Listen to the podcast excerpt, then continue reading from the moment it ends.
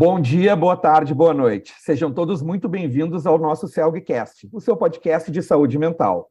Os CELGcasts são promovidos e organizados pelo CELG, o Centro de Estudos Luiz Guedes, que foi fundado em 1959. Ele reúne psiquiatras, psicólogos e outros profissionais envolvidos na saúde mental, tendo foco principalmente em cursos e capacitações e jornadas técnicas tanto em psicoterapia quanto em outros assuntos. Mas vocês podem nos visitar no www.celg.org.br. A nossa entrevista de hoje ainda faz parte da série Vamos à Jornada do CELG 2022, que vai ocorrer agora, de 4 a 6 de agosto, em Gramado, no Hotel Serrano, evento presencial. A temática da jornada vai ser sobre resiliência, encontros e desencontros. O nosso assunto de hoje faz parte de uma das mesas redondas do evento, que vai ter uma duração de duas horas, ou seja, um espaço bem nobre, que vai acontecer na sexta-feira de tarde, na segunda metade da tarde, com a temática conflitos espirituais e crescimento pós-traumático. A gente vai entrevistar agora a psicóloga Milena Nardini Bubbles, psicóloga especialista em psicologia transpessoal. Ela tem mestrado e doutorado coordena o comitê da, da Sociedade de Psicologia do Rio Grande do Sul de Psicologia Transpessoal, faz parte de diversas sociedades nessa temática e também é diretora fundadora de um local focado em atendimento multidisciplinar, que é a Unitatis. Ela tem a ênfase na psicologia transpessoal e está em diferentes etapas desse, dessa situação, ou seja, dando aulas, supervisionando e atendendo pacientes também nessa, nesse, nessa modalidade terapêutica. Milena, muito obrigado pelo teu tempo. Obrigada, muito obrigada pelo convite. É, fico muito feliz de poder estar contribuindo com esse momento e com a jornada como um todo. Ela vai abordar um tema universal. Em todos os povos aparece, em todos os locais do globo, em todas as diferentes trajetórias da humanidade até hoje, que é a espiritualidade. 90% da população mundial, a princípio, tem alguma prática religiosa ou espiritual. E é difícil, às vezes, para as pessoas conseguir diferenciar a definição de espiritualidade, transcendência, religiosidade e religião. Mas a parte subjetiva das pessoas está fortemente ativa nesse contexto. E é um assunto que não se limita só a situações limites, como proximidade da morte ou situações assim. A gente vai ver como integrar esses aspectos no ambiente terapêutico em saúde mental. Milena, nos dá um panorama de como é que tu vai abordar a tua palestra e essa temática no nosso evento. Muito bem, então a ideia é falar sobre uh, conflitos espirituais e então, num primeiro momento, eu vou trazer assim um pouquinho do conceito, alguns estudos sobre conflitos espirituais. Vou trazer também as competências, então, para o manejo clínico de questões religiosas, espirituais, prática clínica, que esse foi o tema da minha tese, também de doutorado, que eu defendi agora em março deste ano, pela PUC. E por último, nós vamos também ver um caso clínico, né? Então, a ideia é trazer tanto a teoria quanto o desenvolvimento das competências e aplicabilidade dessas competências, então, num exemplo prático. Então, tá, a tese tá, tá, saiu do forno há pouco aí, está bem atualizada. Como é que é a associação dessa parte de conflitos espirituais na abordagem clínica com o aspecto de resiliência? Ela efetivamente tem, auxilia na resiliência? Como é que vocês veem essa, essa ligação? É, trabalhar com conflitos espirituais é realmente bastante significativo, porque o que, que são os conflitos, assim, até para trazer um pouquinho já do conceito, né? Então, são tensões ou conflitos que se estabelecem, assim, ao que a pessoa sente ou percebe na vida dela como sagrado. Esse sagrado pode estar vinculado, por exemplo, a algum nome específico, como uma entidade, Deus, santos, anjos, enfim, o nome que a pessoa dê para isso dentro da sua crença, mas também pode ser, por exemplo, um momento de vida, o nascimento de um filho, o casamento, um rito de passagem, como a gente chama, ou ainda ligado a propósito, sentido. Então, está muito ligado a essas questões relacionais. E quando a gente resolve um conflito espiritual, automaticamente isso se reflete nas relações, isso se reflete na relação da pessoa com o contexto dela e com ela mesma em termos existenciais. Então, realmente isso está relacionado à resiliência, porque trabalhar isso também é desenvolver a resiliência, de certa forma. É interessante, assim, porque é, quando a pessoa começa a olhar para essa questão é, conflitiva, né, que às vezes a pessoa nem tinha se dado conta, assim, por exemplo, ah, eu cresci numa família com determinadas crenças, mas eu mudei ao longo da minha vida, e isso gera muitas vezes um conflito, por exemplo gera culpa, gera até às vezes desentendimentos familiares, e esses sentimentos precisam ser olhados, porque a espiritualidade é uma dimensão do ser humano que muitas vezes a gente não tem muito treinamento dentro do âmbito acadêmico, no sentido da graduação, né? Depois, já no nível de pós-graduação, a gente vê o Brasil aí publicando muitos artigos e sendo muito articulado, principalmente dentro da psiquiatria e da psicologia. Mas o que, que a gente observa em termos acadêmicos? Não se tem embasamento, disciplinas, né? muitas aulas, muito treinamento. Só que na prática, como 90% dos brasileiros de alguma forma acreditam em algo, algum comentário, alguma situação vai aparecer. E aí, o que, que se faz com isso? É, foi justamente isso que eu trabalhei na minha tese. Né? Então, o que se faz? Alguns terapeutas não sabem como conduzir esse tema, não sabem o que falar, muda de assunto, ou então tenta entrar, mas daí daqui a pouco confunde as suas crenças naquele manejo, se identifica, ou tem preconceito, porque aquilo é muito diferente do que ele acredita, e aí fica difícil ou prefere então não entrar para não, porque acha, pode achar até que é uma coisa, questão ética, uma falta ética, porque eu vou entrar e não sei o que fazer, então prefiro não entrar. Então, isso gera muitas vezes um impedimento de resoluções de conflitos que são significativos para aquela pessoa. Se a gente fosse pensar genericamente, existem N tipos de conflitos, mas tem os conflitos de ordem sexual, os conflitos de ordem transgeracional, os conflitos sociais, conflitos com a identidade e os conflitos espirituais. Dá para se pensar nesse nessa posicionamento assim. Tanto as crenças quanto as não crenças também fazem parte do ser humano, são, são uma dimensão a ser vista. A gente respeita todas, é uma questão ética, mas simplesmente ignorar o assunto não significa ter ética, por exemplo, não significa. Então, é necessário treinamento, na verdade. E quais são as competências que um terapeuta, a princípio, deveria ter para conseguir trabalhar isso no consultório de um jeito efetivo e principalmente de um jeito não iatrogênico, tanto o psicólogo ou o psiquiatra, para que não seja iatrogênico. Quais são as competências e como trabalhar isso no consultório? Assim? Eu sei que tu vai aprofundar isso bastante na tua palestra, mas só para a gente dar um briefing para o pessoal. Então, trabalhar competência significa desenvolver conhecimentos, habilidades e atitudes. Então, a gente não consegue desenvolver competência, por exemplo, somente lendo um livro. Né? Isso não, não existe.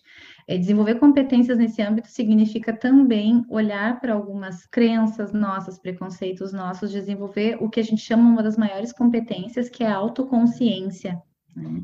A autoconsciência ela está implicada na questão de nós sabermos que nós temos um background, nós temos um histórico também das nossas questões e que isso entra conosco no consultório, assim como os dos pacientes também entram com eles no consultório. E aí, quando a gente olha para essa pessoa, a gente poder, então, desenvolver, talvez através de uma empatia, talvez, assim, um, estou pensando um termo, assim, que, que dê conta de várias abordagens, independentemente, assim, do termo que se use, da gente conseguir se colocar naquela situação e fazer uma escuta, considerando também, quando a gente está incomodado, a gente levar isso para uma supervisão, a gente buscar a nossa terapia, quando a gente vê que é muito parecido, ter uma certa atenção. Será que eu estou aqui fazendo uma intervenção clínica ou eu estou aqui daqui a a pouco ouvindo algo que para mim é muito confortável, quase que um chazinho das cinco ali, né? O que é uma questão nada ética. Então, assim, como eu lido com isso? Então, competências, existem, a literatura aponta uma série de competências, alguns estudos apontam em torno de 24 competências, outros em torno de 16 competências, então são várias, né? A WPA, Associação Mundial de Psiquiatria, ela publicou o Position Statement em 2016, que é uma são diretrizes, né, um documento que aponta algumas diretrizes nesse âmbito, que traz, por exemplo, como uma competência a gente saber como perguntar sobre o tema na anamnese clínica, por exemplo, né, numa entrevista clínica. Ou então a questão do, de não fazer um proselitismo, que é justamente isso que eu estou falando. As minhas crenças são as minhas, os pacientes são as dele.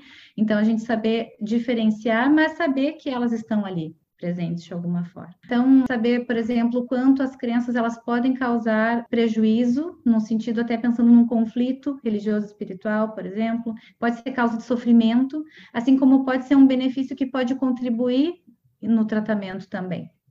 Então, poder identificar esses, essa possível forma de auxílio e também prejuízo. Então, estar atento, estar atento aos estudos. Então, tem várias competências, assim, que não daria, acho que é Sim. uma questão para palestra mesmo, Sim, né? para palestra, só para palestra, só para trazer um spoiler. E até assim, eu fiquei curioso, até a capacitação para conseguir fazer essa abordagem de um jeito mais estruturado. Existe algum curso específico de espiritualidade em saúde mental? Ou é interesse participar de grupos?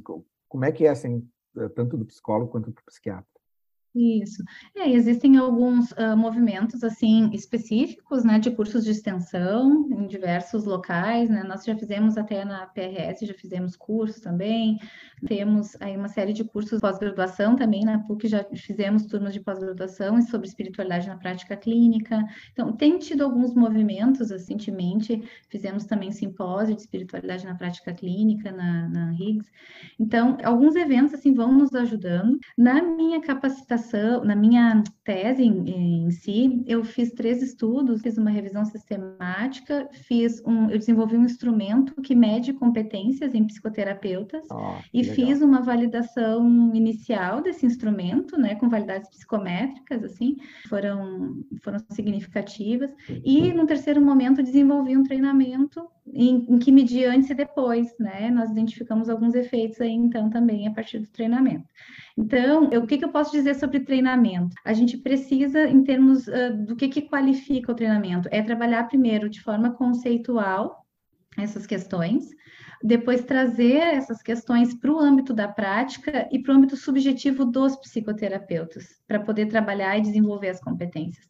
Porque só, por exemplo, eu mostrar os conceitos, apresentar um caso, isso é interessante, mas também ter dinâmicas que desenvolvam isso subjetivamente. Como um produto da minha tese, escrevi um livro que está para ser lançado agora pela Edipuc, e é provavelmente acho que em agosto, setembro está para sair, que é um manual de consulta para psicoterapeutas sobre esse tema, sobre o desenvolvimento dessas competências. Então, ali tem até exercícios que as pessoas podem, de alguma forma, olhar um pouquinho mais para essas questões, né? Então, acho legal, que foi bem legal. produtivo. É, não, bem produtivo e uma coisa que, enfim, que vai para a prática para ajudar no dia a dia da pessoa que está lá na, na ponta atendendo. Porque esse é o objetivo de fazer uhum. um estudo para ficar só nos artigos é importante, claro, mas uhum. tem que ter uma aplicação. Né? Excelente. E, e, tem como trabalhar os aspectos da espiritualidade em crianças e adolescentes também?